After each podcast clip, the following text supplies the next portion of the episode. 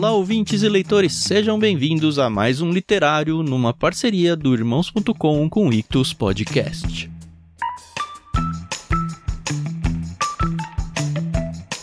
Eu sou o Thiago André Monteiro, arroba Vulgutan, e estou aqui para apresentar para vocês o que foi o programa de março de 2021. Dessa vez eu não estava nesse programa, mas fui substituído muito mais do que a altura, não a altura em centímetros. mas com certeza ele pode falar muito melhor sobre o livro do que eu. O Thiago Ibrahim então veio no meu lugar, junto com o Paulinho, a Adri e a Carol, que vocês já estão acostumados. A bola da vez foi o livro Ego Transformado do Timothy Keller. E vocês vão ver que o Thiago Ibrahim é um super fã do Timothy Keller, um livro bem, bem legal que também foi enviado lá no Clube Ictus. E eu espero que vocês gostem. Aliás, espero que vocês estejam gostando bastante dessa repostagem dos literários que a gente tem feito aqui, enquanto a gente se prepara para o dia 25 de janeiro, quando a gente vai ter um literário inédito dessa vez, publicado tanto no irmãos.com quanto no feed do Ictus Podcast. Aproveitem então Ego Transformado de Timothy Keller.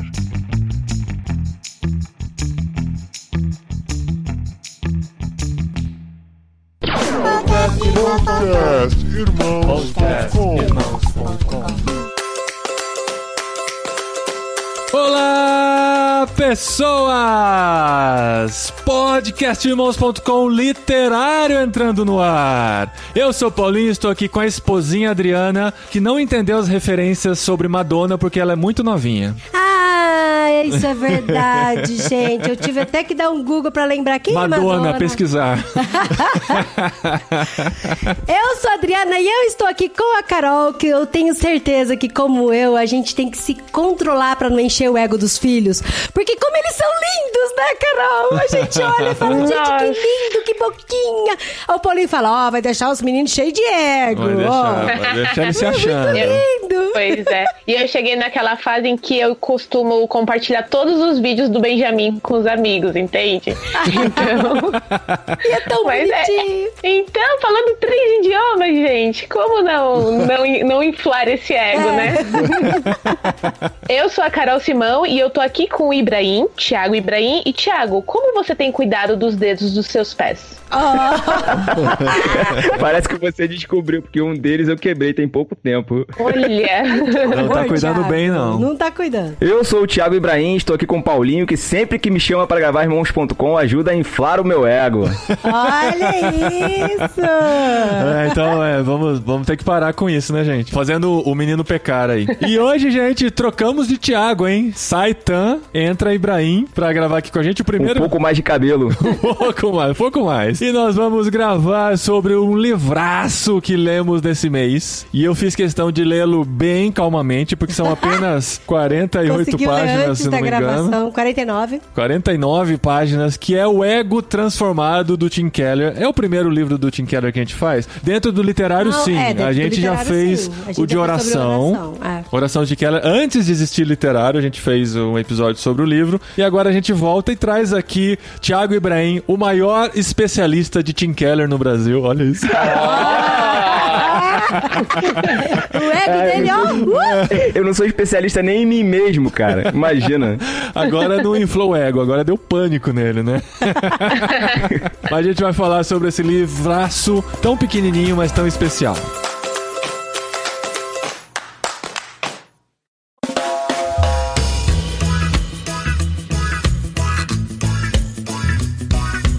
Muito bom, gente. A gente tava numa sequência de livros de ficção e tal, e a gente tava sentindo a necessidade de voltar um pouquinho, né, pra espiritualidade e pensar em algo com um pouco mais de sustância, como diria Jeremias Pereira, mas estávamos na dúvida, né? Porque assim, estamos no meio da leitura do Senhor dos Anéis, que Sim. inclusive vai ser o livro do próximo literário, que vamos falar sobre a Sociedade do Anel, o primeiro livro da trilogia. Sim, vamos sair de 49 páginas para quase 900 600, páginas. 700, 700 páginas, né? Que parecem 900. É, mas a gente começou, né? Eu comecei em dezembro do ano passado, né? Na verdade, eu já terminei. Tem que confessar aqui, já terminei. Mas o pessoal está no meio do processo. Acho que o primeiro livro que eu terminei com bastante antecedência, assim. Porque até o Ego Transformado eu terminei dois dias antes da gravação. Isso é verdade. Não, mas é que a, a questão é, eu fico com medo de esquecer. E é verdade, eu tô começando a esquecer o, a Sociedade do Anel, as nuances dele, e ainda falta um mês pra nossa gravação. Mas assim, a gente queria um livro denso, mas não tão longo pra ler. E no mês passado chegou em nossas mãos o Ego Transformado pelo Clube Ictus. E, gente, caiu como uma luva. Porque eu vou te falar, a gente não só tá no processo de ler, né, O Senhor dos Anéis, que é um livro grande, é um livro bem descritivo. É uma delícia, gente, é uma viagem. Quando você tá lendo, parece que você tá em outro planeta mesmo. Você tá em, em outro lugar. Você tá, tipo, na Terra-média. É, é mesmo. Gente, a gente sente mosquito na cara, a gente sente o cheiro de mofo, a gente passa frio nas montanhas nevoentas, é maravilhoso. Maravilhoso, eu tô amando ler Senhor dos Anéis. Mas é o livro do mês que vem. Mas também estamos no meio de uma mudança. Pra todo mundo que nos acompanha no podcast, sabe que nós estamos indo pra Espanha, estamos aqui na correria, a gente tem que transformar nossa vida em seis malas, então tá numa loucura. Quando a gente abriu o Ictus, a gente viu o ego transformado, a gente teve duas sensações. A primeira é o livro do literário do próximo mês, e a segunda sensação foi, gente, eles mandaram uma amostra do livro? e aí, pesquisando na internet, eu vi que várias pessoas têm a mesma sensação. Eu comprei o livro do Tim Keller, mas só vieram os três primeiros capítulos. Como que eu faço pra conseguir os outros? Só veio o Tim, faltou o Keller. E a gente, ué, mas por que, que é uma amostra? E a gente até ficou brincando na nossa live, né? Mandaram só uma amostrinha do livro. Alguém confirmou na própria live, falando, não, esse é o livro mesmo. Porque eu já tinha visto fotos dele e tal, mas nunca tinha pego na mão e não sabia que era tão pequenininho. E depois a gente descobriu, ou até na própria live a gente descobriu que se trata da transcrição de uma mensagem dele, né? Isso. E o livro original, ele é A Liberdade do Autoesquecimento, no inglês lá, né? A capa dele é até um espelho sem reflexo nenhum. E que é exatamente a mensagem do livro, né? E chegou no Brasil como Ego Transformado e a gente teve o privilégio de ler nesse mês. Mas aí, é- esse é um episódio que tem de ser maior do que o livro, né? Em, pelo menos em duração, né? Porque se você for ler o livro, acho que é uns 50 minutos de, de audiobook, alguma coisa assim. Talvez seja mais ou menos a, a mesma duração. Mas a gente não faz necessariamente um resumo do livro quando a gente faz o literário, nem uma análise técnica dele. Trata-se mais da nossa experiência de leitura, né? Como a gente chegou no livro, Sim, o sim. que, que ele fez com a gente durante esse processo. E é isso que a gente queria compartilhar um pouquinho aqui. Olha, eu confesso que esse livro tão petitico, mas mexeu tanto comigo. Tanto. Porque assim, assim que chegou o livro, eu falei, ah, vou dar uma folhadinha. Mas não dá pra dar uma folhadinha. A gente lê ele inteiro.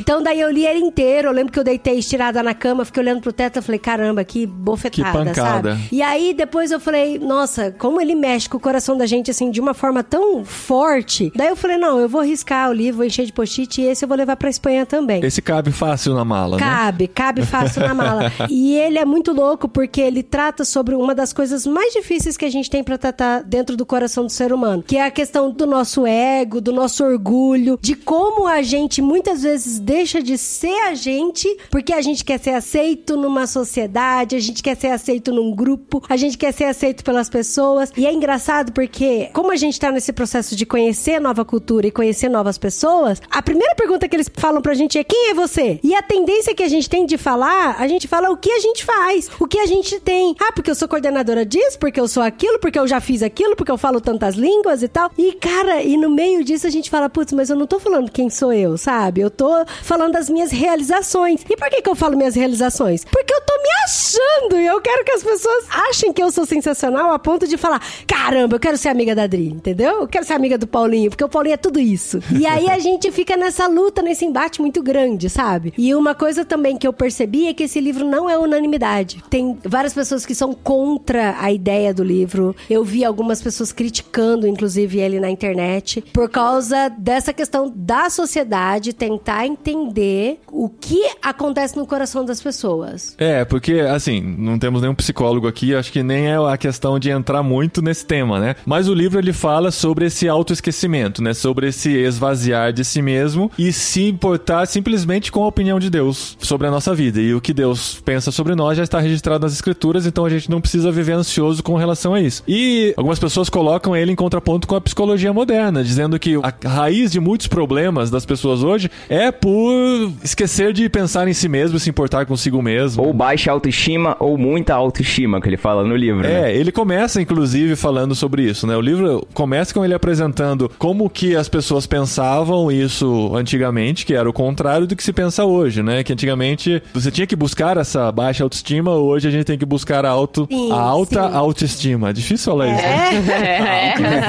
Inclusive, inclusive, ele fala aqui, né, que a base da educação contemporânea, a maneira de tratarmos os encarcerados, o fundamento da maior parte da legislação moderna e o ponto de partida do aconselhamento de hoje são exatamente o oposto do consenso tradicional. A crença hoje, que lança raízes profundas em tudo que existe, é a de que as pessoas agem mal por falta de autoestima e por terem uma valorização muito baixa de si mesmo. Então, eles acham que a sociedade moderna, eles falam que as pessoas precisam se amar primeiro, se aceitar, ter a sua autoestima lá em cima, porque aí sim elas vão ser pessoas melhores e melhores relacionais com os seres humanos. Inclusive, um tempo atrás, né, lendo o livro do Discípulo Radical de John Stott, eu me peguei numa discussão grande com um amigo nosso por causa disso. Porque o John Stott também fala muito isso, da gente ser relacional e a gente pensar nas pessoas. E quando a gente vê o mandamento amar a Deus sobre todas as coisas e amar ao próximo como a ti mesmo, não tá dizendo que primeiro eu tenho que me amar para depois amar ao próximo. Ele já parte do pressuposto de que a gente se ama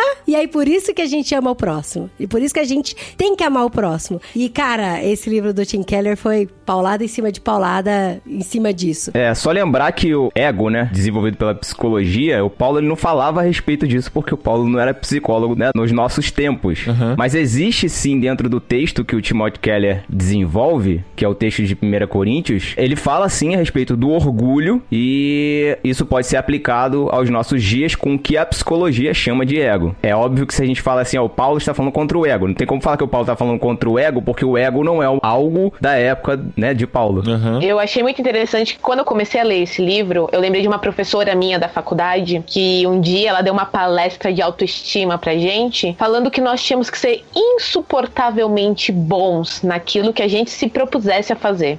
E eu lembro que eu achei isso o máximo. Eu falei: é isso, essa é a chave. Eu tenho que ser insuportavelmente boa. E durante muitos anos na minha vida profissional, principalmente, eu tinha me baseado nessa fala dela. Não, eu tenho que ser insuportavelmente boa. O que eu tiver que ser, eu tenho que ser a melhor. Papapá. E aí lá vem Paulo, Uhum. quebrando as nossas pernas, falando, né, que a gente não deve se importar com a opinião dos outros, muito menos com a nossa. E aí, gente, isso desmonta, né, muito desse conceito, né, de que eu tenho que ser o melhor por causa do nosso ego. E aqui mesmo no livro, ele fala, né, que esse negócio, ah, eu vou ferir os sentimentos da Carol ou de quem quer que seja, não é isso, né? Porque os sentimentos não são feridos, né? É o ego, né? O ego que dói, né? E eu achei isso assim, obviamente que eu já não penso mais desse jeito, né? Que eu tenho que ser insuportavelmente boa, né? Eu tenho que tentar melhorar a cada dia. O problema de tentar ser insuportavelmente bom todo tempo é que você corre o risco de ser só insuportável, né? Então, mas uma coisa que a gente tem que deixar muito claro aqui, quando a gente fala de autoesquecimento e de não se importar com a opinião do outro e que não se importar até mesmo da nossa opinião, que a gente vai deixar de ser insuportavelmente boa nas coisas, não é que a gente tá falando de relaxo, de desleixo e não se importar com o próximo. Sim, Tanto que o verdade. livro começa, assim, esse livro ele tem três pontos, né? Três pontos muito, Como muito uma- claros. Com uma pregação moderna, né? Sim, é. que ele fala a condição natural do ego humano, depois ele fala a visão transformada do eu, e aí ele termina como como alcançar uma visão transformada do eu. E ele parte aqui no início falando sobre a briga que teve, eu falo briga, mas talvez não, não tenha sido necessariamente uma briga, que aconteceu na igreja de Corintos, que fala sobre a questão do ego. E aí é por isso que ele fala, né, até no, no começo aqui, em vez de os coríntios, nossa, eu não sei falar isso. Corinto é a cidade. Coríntios são os de Coríntios. Os de Coríntios. Ele fala assim, ó. Os de Corinto.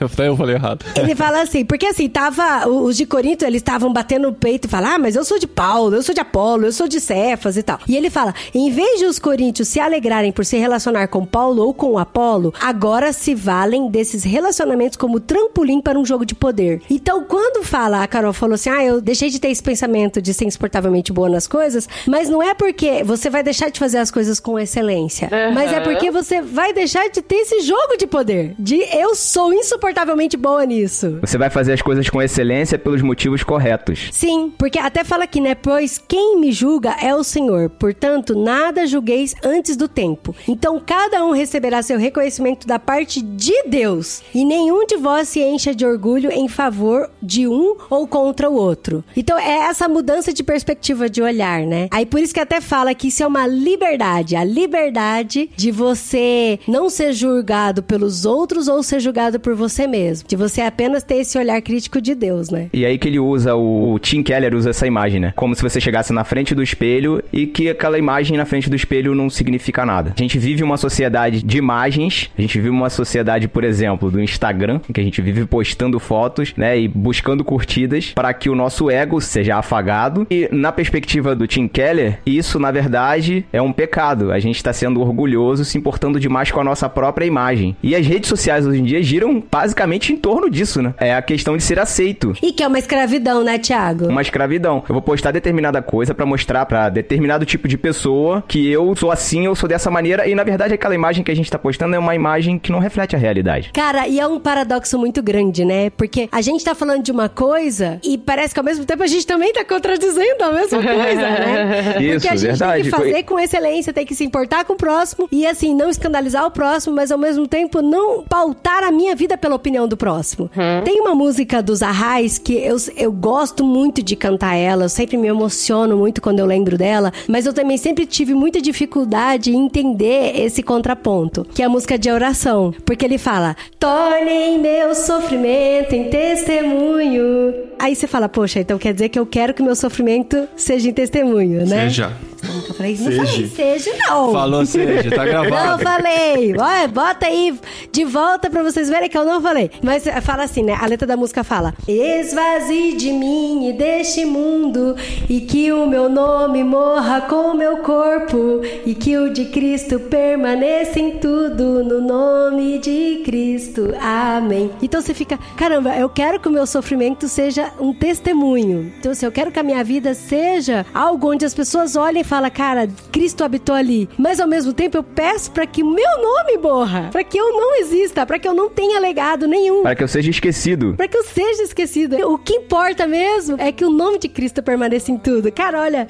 eu me arrepio. De verdade. Rodri, continuando nos Arrais, tem uma outra música deles também, que é a música Mais. O refrão da música é Sou mais que um vencedor, sendo que eu sempre fui o segundo em tudo que eu vivi. É lindo, isso é lindo demais, cara. Isso é incrível. E, e o Timothy Keller usa também, dentro do livro, ele também fala a respeito disso. Eu vou competir não pra eu ganhar, mas eu vou competir pra poder ver a vitória. Se eu chegar em segundo, um nadador chegar um corpo na minha Isso. Frente, Eu vou celebrar a vitória dele. eu me esquecer tanto ao ponto de eu conseguir olhar pra vitória do outro e me alegrar com isso. Isso é lindo, cara. Essa questão da comparação é que mais pega, assim, porque a gente tem essa tendência de se comparar muito com outras pessoas ou colocar aquele padrão como o patamar onde queremos chegar ou ultrapassar, né? A citação da Madonna entra exatamente nesse contexto, né? Porque a crise dela era sempre essa competição interna com o contexto que ela estava e tal, e o medo de se tornar um medíocre. E o medíocre ele só existe na comparação com alguém que é melhor que você, né? Ou que é muito superior. Então a gente olha as redes sociais e vê pessoas que estão, talvez, sei lá, fazendo um conteúdo que pra gente é de certa forma desprezível, que estão com uma visibilidade muito maior, né? E eh, por que que nós, né, que produzimos um conteúdo tão legal, né, aos nossos olhos, né? E por que que nós não conseguimos ter essa mesma visibilidade? Por que nós sempre somos o segundo, o terceiro, o quarto, o último nessa corrida? Sim, e a gente acaba tendo dificuldade de vibrar com o sucesso do outro, né? É, é o contrário, né? Em vez de vibrar, a gente fica, droga. Ele chegou lá e eu não. Não é? E- Por que, que ele consegue viajar com tantos patrocínios e a gente não?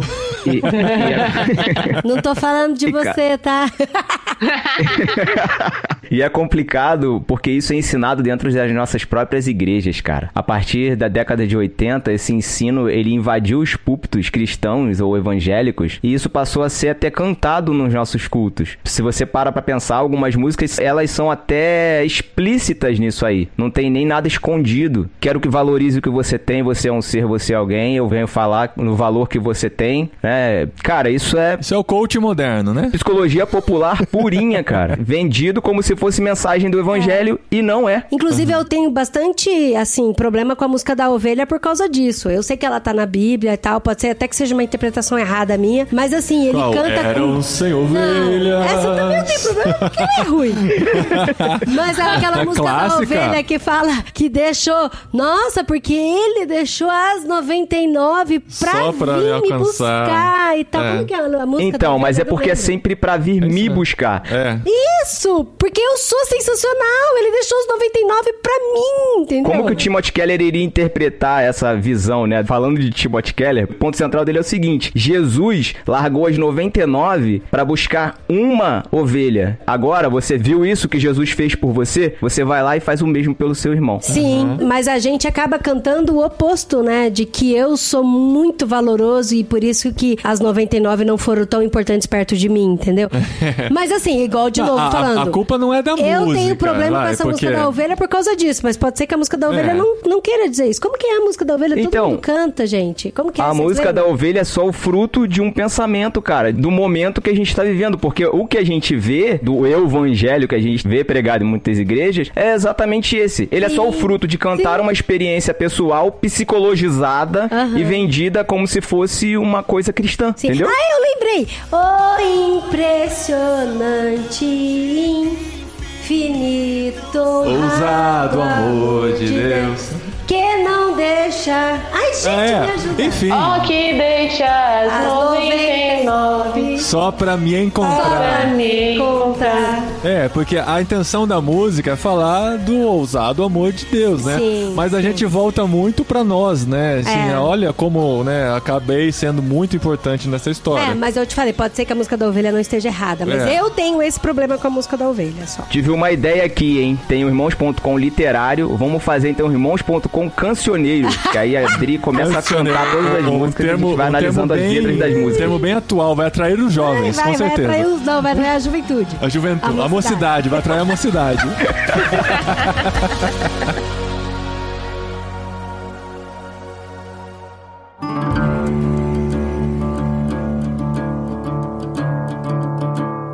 Mas aí eu gostaria de. Ah, eu acho que vale a pena ler o trecho da Madonna. É, porque falando de música em cancioneiro, a Madonna é o, o- Ela a é a- fala é da a nossa Madonna. diva, né? Não.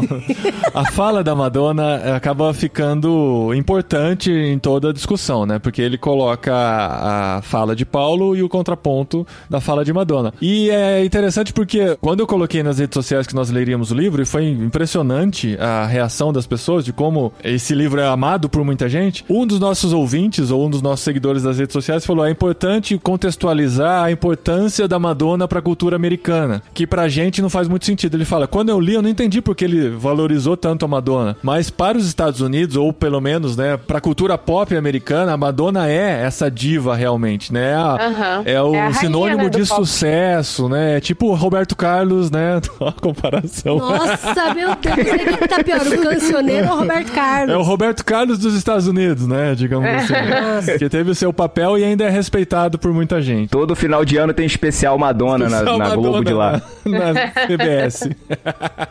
Aí, ó, o que ele fala da Madonna, né? Um trecho da entrevista que a Vogue fez com Madonna há algum tempo, em que a cantora fala de sua carreira, exemplifica perfeitamente o que estou dizendo. O que me impulsiona na vida é o medo de ser medíocre. Esse medo é o que sempre me impele. Venço um de seus ataques e descubro-me como um ser humano especial, mas logo continuo me sentindo medíocre e desinteressante, a menos que faça outra coisa espetacular. Apesar de ter me tornado alguém, ainda tenho de provar que sou alguém. Minha luta não terminou e acho que nunca terminará. Gente, é uma escravidão, né? E não é só dela, tá, não, gente? Não, não, não, não é só dela. Não é porque ela é uma mega diva pop que ela é a única que luta por essa comprovação todos os dias. Apesar disso, o Timothy Keller ainda elogia ela ao dizer que, assim, poxa, ela tem uma imagem de si mesma realística. Como muitos de nós nem temos, né? Exatamente, muitos de nós nem conseguimos identificar isso. Ela olha para si mesma e fala assim: Ué, eu sou desse jeito aqui, eu tenho esse, esse problema aqui. Essa isso é, é a importante, minha luta reconhecer. diária, né? É, reconhecer que ela tem esse problema é importante. É, ele fala, né? Porque o nosso ego é insaciável, né? Que por mais que a gente conquiste aquilo que a gente deseja, quando a gente chega lá, a gente quer mais. Sim. Então, é exatamente isso que ele tá falando aqui, trazendo a Madonna como exemplo. Quando eu tava fazendo algumas pesquisas na internet pra ver o que, que o pessoal tava falando sobre o livro, as maiores críticas que eu encontrei sobre o livro foi que assim, que esse livro ele era prejudicial, ele era maldoso no sentido de fazer com que a gente se esqueça de nós mesmos pra pensar no próximo e pra se relacionar com o próximo. E isso pode fazer um mal muito grande pra pessoa, a ponto dela ir pra baixo numa baixa autoestima muito grande. Só que quando a gente vê, por exemplo, esse relato da Madonna assim tão real com o que a gente realmente é da nossa luta e da nossa escravidão com o nosso ego, você vê que na verdade o livro não é maldoso, ele é libertador, ele traz Sim, assim algo maravilhoso nas nossas vidas. O que o Timothy Keller mostra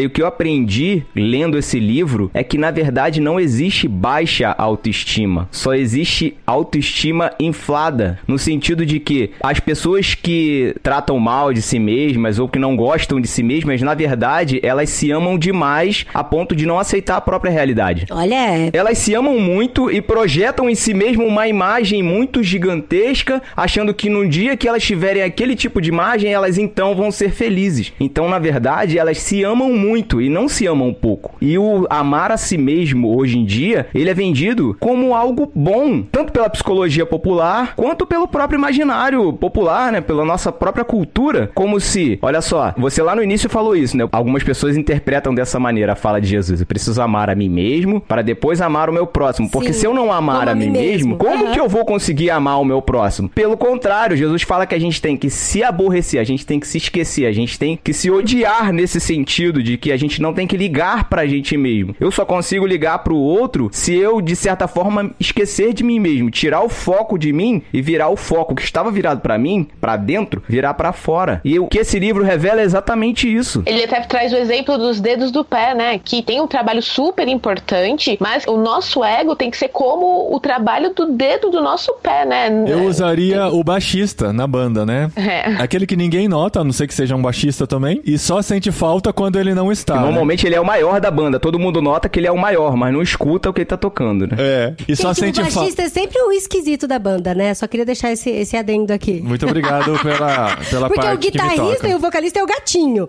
O baterista é o loucão. É o da Ah, performance. É o da performance. O baixista é sempre um esquisitinho, cara. O bas- Mas é aquele que as pessoas sentem falta. Não dizem assim, ah, está faltando um baixo. Porque não percebem que está faltando baixo. Mas falam, tem alguma coisa estranha nessa banda porque o baixo não está.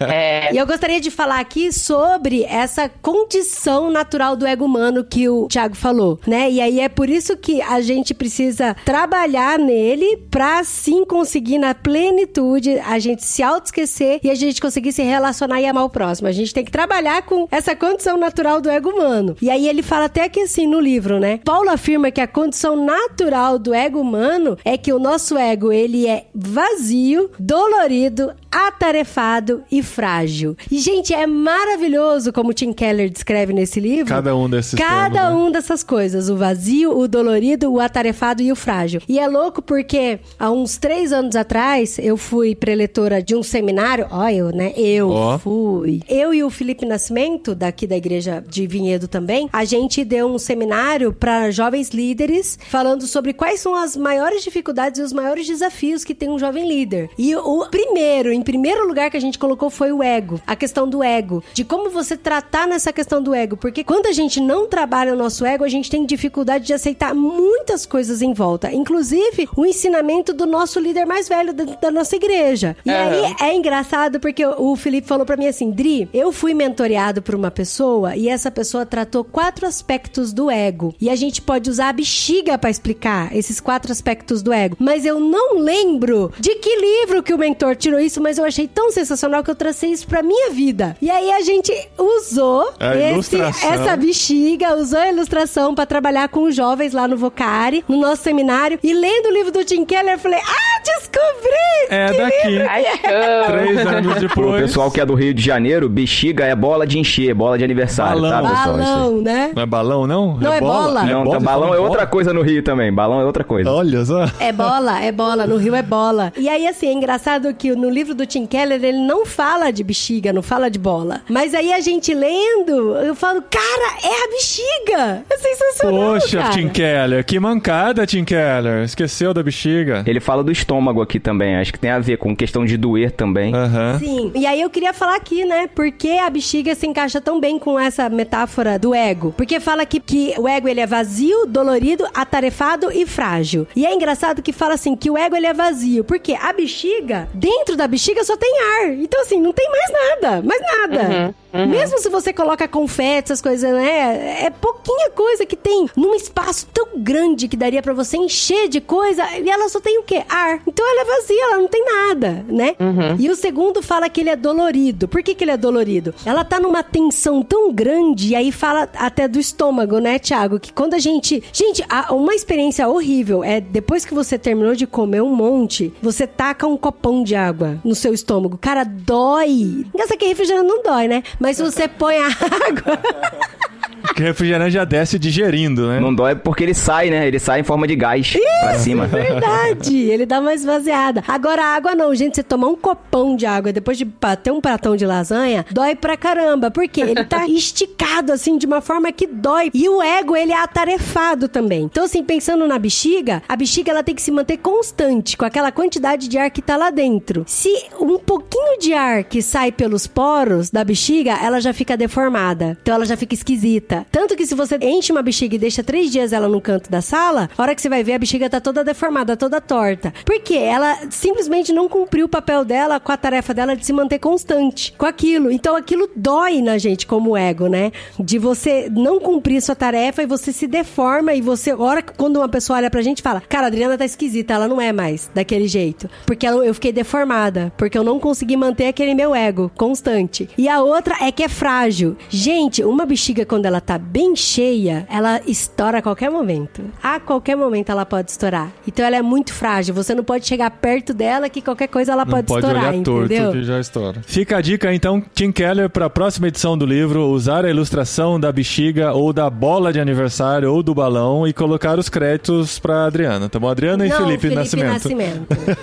Eu seria um pouquinho mais inovador, eu chamaria de intestino, porque quando estoura é um fedor danado, enfim. Ai, meu Deus. Então, a gente trabalhando com essa questão do ego e a gente sabendo trabalhar com ele, porque assim, o ser humano tem ego e ponto final. Então, o que, que a gente tem que fazer? A gente tem que trabalhar com esse ego e entender que isso nos traz liberdade, né? Que aqui no livro ele até fala a liberdade do autoesquecimento. E aí ele fala até que assim, no finalzinho do capítulo 2, meu trabalho não gira em torno de mim. O esporte que pratico não gira em torno de mim. Minha vida amorosa não gira em torno de mim. Meu namoro não gira em torno de mim. Aí é isso a gente pode acrescentar, né? Meus filhos não giram em torno de mim. O que eu faço não gira em torno de mim. Apreciarei as coisas pelo que são e nada mais. Elas não serão apenas elemento no meu currículo. Não servirão apenas para ocupar mais espaço no formulário de solicitação de bolsa de estudo ou na ficha de emprego. Não servirão apenas para preencher o vazio. Quem não deseja algo assim? Quem não deseja ter essa liberdade, né? Mas isso está fora de nossas categorias. Esse é o bendito autoesquecimento. É a humildade do evangelho. É não pensar em mim mesmo como se fosse mais do que sou, como nas culturas modernas. Nem pensar em mim mesmo como se fosse menos do que eu sou, como nas culturas tradicionais. É simplesmente pensar menos em mim mesmo. Esse é o autoesquecimento. Aí ele mata a questão, né? Pensar menos em mim mesmo. E é exatamente uma resposta pra nossa cultura. A nossa cultura são vários eus se chocando o tempo todo. E aí ele fala assim, cara, se todo mundo se esquecesse mais, pensasse menos em si mesmo, a gente gente teria menos brigas, a gente teria menos discussões, a gente teria menos partidarismo, até mesmo dentro da igreja, né? A gente tá olhando só pra cultura, mas dentro da igreja é a mesma coisa também. Esse livro é uma resposta para a cultura atual e ele mexe tanto com as pessoas, ele suscitou tanta crítica exatamente por isso. A igreja do Tim Keller, onde ele pregou essa mensagem, é em Nova York, no centro de Nova York. Pensa isso. E ele tá pregando, dando uma resposta à cultura. A resposta para a cultura é: não pense muito de si mesmo, nem menos de si mesmo. Pense menos em si mesmo. E na verdade ele tira isso, ele fala isso no livro, do cristianismo puro e simples do C.S. Lewis. Sim. Que vale muito quem não leu ainda, pelo amor de Deus, por favor, faça esse favor pra Esse si vai mesmo. ter que entrar num e literário em esse breve. livro. E eu quero participar, hein? Já tô fazendo meu, meu autoconvite aqui. não se auto-esqueça de mim. E esse capítulo 2, né, termina já com essa pancada. Eu falo, ah, agora no 3 eu acho que ele só vai passar um paninho, né, e tal, e deixar a gente mais tranquilo. Não, ele vai ensinar. Na verdade, assim, a gente já entendeu. O capítulo 1 a gente entendeu o que é o ego. O capítulo 2 a gente entendeu que a gente tem uma liberdade de autoesquecimento. E aí o 3 ele vai ensinar pra gente, né? Como alcançar essa visão transformada, né, amor? Mas aí é mais paulada, Brasil. É mais paulada, não. No 3 ele vai ser pastoral, ele vai chegar e vai dar a mensagem do evangelho como resposta. Olha só o que que ele fala no capítulo 3. No meu entendimento, Paulo está usando uma metáfora. Com isso ele afirma que o problema da autoestima, seja ela alta ou baixa, é que todos os dias voltamos ao tribunal. Essa, essa aqui, Que esse aqui é o demais, centro. cara. E ele fala: No entanto, Paulo conta que descobriu o segredo. O julgamento dele já está encerrado. Ele já deixou o tribunal. O processo foi concluído. E aí, quando você se torna cristão, você descobre que duas palavras concluíram o tribunal: está consumado. Quando Jesus disse isso lá na cruz, você foi julgado com ele e a santidade de Cristo agora é a sua santidade. A vida perfeita que ele viveu é a sua vida perfeita. Você não precisa mais ficar escravo do julgamento alheio e nem do seu próprio julgamento. E aí você consegue se esquecer. Na verdade, é o que importa, né? É o que Deus pensa da gente, né? Eu acho até bem forte que ele fala, né? Eu não me importo com o que vocês pensam, mas eu também não me importo com o que eu penso, né? Eu só me importo com o que Deus pensa. E eu acho que isso aí foi a amarração perfeita para esse texto de Coríntios, né? Que nosso querido Paulo escreveu muito sabiamente. Muito bom, gente. Ó, apesar de termos quase lido o livro todo pra vocês aqui nesse episódio. Não, mentira. tem muita coisa no livro. É, a gente deu a nossa impressão aqui, algumas coisas estão mais até na nossa interpretação, né? Você pode discordar do que a gente falou aqui, mas recomendamos fortemente que você leia e leia com calma, né? Dá pra ler numa sentada, mas é legal ler a introdução, ruminar naquela introdução durante o dia, deixa pro outro dia ler o primeiro capítulo, pensa bastante naquele primeiro capítulo, tenta colocar as coisas em práticas, o segundo e o terceiro assim sucessivamente. E pelas reações que nós vimos ao divulgarmos que leríamos esse livro neste mês, as pessoas estão dizendo que é um livro para ler toda semana, é um livro para ler todo mês, pelo menos uma vez por ano, então vale a pena ter de vez em quando revisitá-lo para lembrar dessas coisas tão importantes para o nosso dia a dia. Então, eu fiz de uma forma diferente, que também pode ser que funcione pra vocês. Eu li tudo de uma vez, na primeira sentada, assim, pá, tudo pra eu ter o panorama geral do que ele quer dizer. E aí depois eu fui lendo aos poucos, porque daí eu fui destrinchando, Relendo sabe? pra destrinchar, é. Eu até pensei, eu falei, ah, vou ler um pouquinho hoje, outro pouquinho amanhã, como devocional, mas aí eu, eu, eu meio que perdi o todo. Daí eu falei, não, eu vou ler tudo de uma vez pra eu entender esse panorama geral, o que, que ele quer dizer, e aí depois eu fui destrinchando aos poucos. Só me permite uma recomendação em homenagem ao meu amigo Tan, que não tá aqui hoje. É. Um livro que foi recomendado por ele, a mim, eu li e gostei muito a respeito do assunto autoestima. É Autoestima, uma perspectiva bíblica. Esse livro ele vai destrinchar, tanto meio psicologicamente, mostrando também como que isso invadiu eh, os púlpitos né, das nossas igrejas, como que essa mensagem psicologizada entrou nas nossas igrejas e vai dar uma resposta cristã pra autoestima. Quem é o autor? É Jay Adams. Tá. Eu só queria terminar. Eu quero ler, assim, a contracapa do livro, bem no final mesmo, é uma coisa muito bizarra. Porque, assim, depois de ler essa contracapa do livro, se você ainda não teve vontade de entrar em contato com esse livro, você tá errado. Mas você não tá preparado pra essa conversa. você pode ler, amor? Quais são as marcas de um coração sobrenaturalmente transformado? Para a gente tá tentando vender o livro aqui, né? Mas não Gente, é. Mas é porque... Não é Tá um programa patrocinado, a gente só recomenda o que a gente realmente gosta. Esta é uma das questões sobre as quais o apóstolo Paulo trata quando escreve a igreja de Corinto. O interesse real dele não não é algum tipo de reparo ou remendo, antes uma mudança profunda, capaz de transformar a existência. Numa era em que agradar as pessoas, insuflar o ego e montar o currículo vitae são vistos como os meios para chegar lá, entre aspas, o apóstolo nos chama a encontrar o verdadeiro descanso na bênção que é nos esquecermos de nós mesmos. Neste livro breve e contundente, Timothy Keller mostra que a humildade que brota do evangelho torna possível pararmos de vincular cada experiência e cada conversa com a nossa história e com quem somos. Olha, olha isso agora, olha isso. E assim, podemos ficar libertos de autocondenação. Quem é realmente humilde, segundo o Evangelho, não se odeia, mas também não se ama. É antes alguém que esquece de si mesmo. Você também pode conquistar essa liberdade. Cara, é demais, né? É Gente, liberdade do autoesquecimento. É demais, é demais. Presente que Tim Keller nos deixa aqui. Sendo chato aqui, já que é o literário, me permite recomendar mais um livro que o Tam me Já que recomendou. você participa só de vez em quando, né, Thiago? Tem que recomendar vários. Outro livro que o Tam me recomendou, Quando as Pessoas São Grandes e Deus é Pequeno. Vencendo a pressão do grupo, a codependência e o temor do homem, de Ed Welch. Esse livro é sensacional. Inclusive tem um no barquinho sobre ele, se vocês quiserem ouvir, entrem lá e procurem.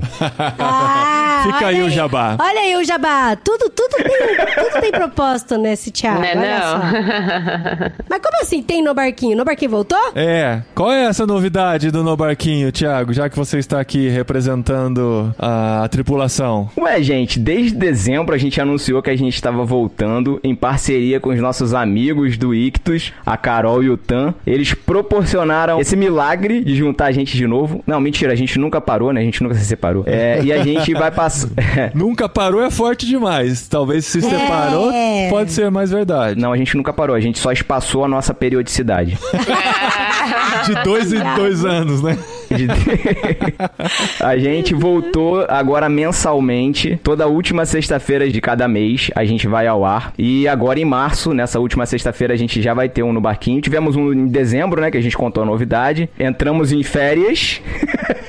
Aham. E aí, a partir de março agora, todo final de mês, a gente tem um novo no barquinho pros discípulos aí que estavam com saudade da gente. Aê! Ah, que legal. A gente tava com saudade. A gente fica mesmo. muito feliz porque a gente apadrinhou vocês no início. Agora a gente apadrinha o Ictus, que apadrinha vocês. Olha aí que, Olha. que Ah, benção. gente, que legal. Benção repartida. E Carol, você vai fazer o papel do Tan hoje? Porque vocês estão me criando uma expectativa esse mês todo, dizendo que no episódio literário vocês vão contar uma grande novidade que eu espero que seja em primeira mão. Não espero menos do que isso dentro Olha, do Eita! literário. já que é um apadrinhando o outro, o outro É. apadrinhando um. Eu já sei o que que é. Olha o Thiago E- com esse inflado. Eu já sei o que, que é.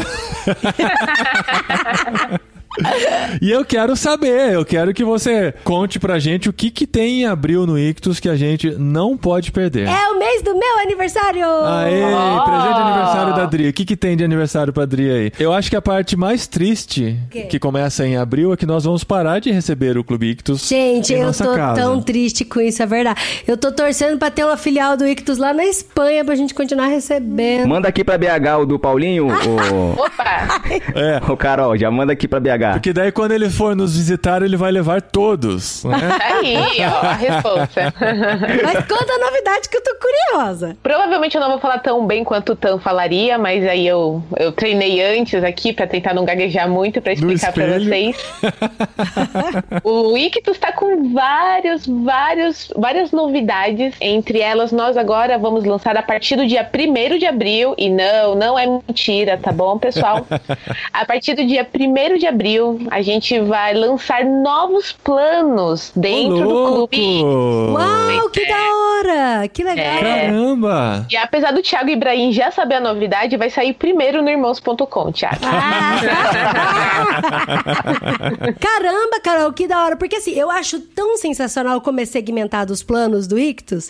Então, assim, vão Como ter o mais do- planos Você ainda. tá falando do clubinho, né? Segmentado do clubinho. Sim, sim, porque tem tartaruga, tem golfinho, Então, tem a gente. mas e agora vai ter. Pelo que eu entendi, vai ser ainda. segmentado dentro dos planos adultos também, é isso? Também, exatamente. Indri. Que da hora. É. É. Então a gente vai ter agora um novo mascote no clubinho Ictus, que é o plano Cavalo Marinho, que vai do zero aos dois anos. Ah, que legal. Gente, tem que ter livro de banho. Livro de banho, Exato. aqueles com barulhinhos e tal. Exato. Então vão ser livros mais sensoriais para as crianças, para os bebês. Que Para aqueles pais que querem aí limitar o tempo de tela, a gente sabe como isso hoje é um problema, né, dentro de casa. Uhum. Então a gente tá lançando aí o Cavalo Marinho, do zero aos dois anos. Estamos lançando o Plano Mar, que vão ser livros de mistério, aventura e romance. Ai, meu Deus, quero esse. Ai, que É. hora. Eu tô indo Olha o trocadilho. Exato. Tudo M-A-R, mistério. Não. Mistério, Mistério, aventura e romance. aventura e romance. Caramba, eu não tinha pego. Olha. Parabéns. Não tem nada a ver, esse trocadilho não tem nada a ver com isso, hein? Já vi. A gente também vai ter um plano voltado mais para vida cristã, para discipulado, que é o plano Vida Cristã. Que é um acróstico de quê? V de. Ah, não, gente, mas tem que dar algum nome que tenha a ver com peixe. Porque é golfinho, cavalo marinho. Podia mar. ser Jonas. Plano Jonas. Planos baleia. Olha aí. Boa, fica aí. Ó, Porque dentro da baleia, ele foi discipulado, né? Foi Ouvindo a discipulado. voz. Foi discipulado. Sim, o plano baleia. Boa, gostei. Plano boa. Vida Cristã. E o último plano que a gente tá lançando é em parceria com o nosso querido Paulo Won. Ah, que Vai se chamar Plano Bíblia, que vai ser com uma curadoria exclusiva do Paulo Won. Então vai ser um plano assim mais acadêmico, barra teológico, barra Que estudo. da hora. Mas e esse plano atual que a gente recebe e tem essa surpresa de que ó, às vezes é um livro vida cristã, às vezes é um livro mistério, aventura e romance, vai continuar? Vai continuar. O Ah, nosso tá. carro-chefe, que é o Clube Ictus, né? Que é o Plano Peixe Grande, vai continuar do jeito que ele tá. Acontece que a gente às vezes tem vontade de colocar um ou outro livro que não cabe naquele mês. Então a gente criou esse Plano Mar, que vai ser focado exclusivamente em livros de mistério, aventura e romance, não necessariamente livros cristãos. Então Entendi. vamos ter aí mais Agatha Christie, mais talvez Aê! é, Jane Austen, não sabemos ainda. Estamos Olha, se bem que H.G. Wells, por eu favor. fiquei com vontade Sim, de ler Emma. Olha só, viu? Pra Ó, vocês que viu? acham que eu sou tão contra Jane Austen, eu fiquei com vontade de ler Emma. Recomendo Ken Follett, hein? Tô lendo agora e curtindo muito. Ah, Ótimo, então é isso que a gente quer. A gente quer colocar esse tipo de literatura. E a última novidade do Ictus, que não. Não pequena, menos importante. Exatamente. é que agora a gente vai lançar um novo programa no podcast que é o Leitura Bíblica Comentada. Uau! Da hora. Que legal. Nós vamos lançar uma vez por semana um novo episódio, onde estamos estudando com um pastor muito amigo nosso, que é o pastor Tiago Moreira, aqui de São Paulo. Ele é professor no seminário Logos, que é o seminário aqui do nosso movimento batista. E a gente vai ler um capítulo por episódio, passando por todos os livros da Bíblia. Então, Uau! cara, é, exatamente. Sabe quantos episódios vai ter? 1189, porque eu já decorei quantos capítulos tem na Bíblia, eu sempre espero a oportunidade para poder usar essa informação. É, parabéns, Paulinho! Muito obrigado. Que lindo! Obrigado meu pelo amor. reconhecimento. Ganhou uma estrelinha. Uma estrelinha. Aham, E perdi um tijolinho no céu, mas. E aí, esse é um projeto, assim, de anos, né? Vai ser entre 15 e 20 anos, se tudo der certo. Caramba, gente! Pois é. E tem sido, assim, muito prazeroso é, preparar esse material. A gente tá aí com o patrocínio da Mundo Cristão. Eles liberaram pra nós a NVT, que é a nova versão transformadora, né, deles. Haverá sorteios de bíblias, ok? Já vou deixar isso bem claro. O pessoal ficar de olho aí. Mas, Carol, com relação aos planos, Sim. se as pessoas assinarem até 31 de março, já recebem em abril? Não, não. As inscrições para os novos planos, elas vão abrir no dia 1 de abril. Ah, tá certo. É, Entendi. primeiro Pra Mais um pessoa trocadilho, né? receber. Exatamente, vamos abrir em Tá abril. E aí tem que se inscrever até quando pra receber o primeiro? Até o último dia de abril, que vai ser 30, 30. 31. 30, 30, é. Até 30 de abril, a pessoa tem a oportunidade para se inscrever e receber o primeiro kit que vai em maio. E aí, a partir de abril, a gente vai ter todos esses planos. Lembrando que se a pessoa ela assina até o último dia do mês X, ela recebe no mês Y. X mais um. Exatamente. X mais um. Eu não sou a matemática da, da equipe. que legal, gente. Tô muito feliz por vocês. da hora, De verdade, foi muito, Muito legal. surpresa. Essa surpresa não foi fake, não. Nós estamos realmente muito felizes. Nós realmente descobrimos agora, estamos realmente felizes Sim, com essa com parceria certeza, que é vai muito legal. continuar quando Com continuarmos certeza. na Espanha. Só não vamos receber os livros, eu quero saber como que a gente vai decidir os próximos livros. Vamos porque vai que ter que um jeito ser. Kindle, né? Ou vai ter que ser por Já falei, manda pra mim. É, como que eu vou ler o livro que O você Thiago vai vai fazendo receber? foto vai mandando das foto páginas. das páginas pra nós. É. Uma coisa bem com legal, né? Bem permitida. Mas no próximo mês estaremos de volta aqui, finalmente, com o primeiro livro Com do Senhor dos Anéis. E a Adri cantando pra nós aqui essa linda Olha aí o canção. cancioneiro, hein? Olha o cancioneiro. Vai, Cancioneiro pensa na chegando ideia. Muito obrigado, gente. Até mês que vem.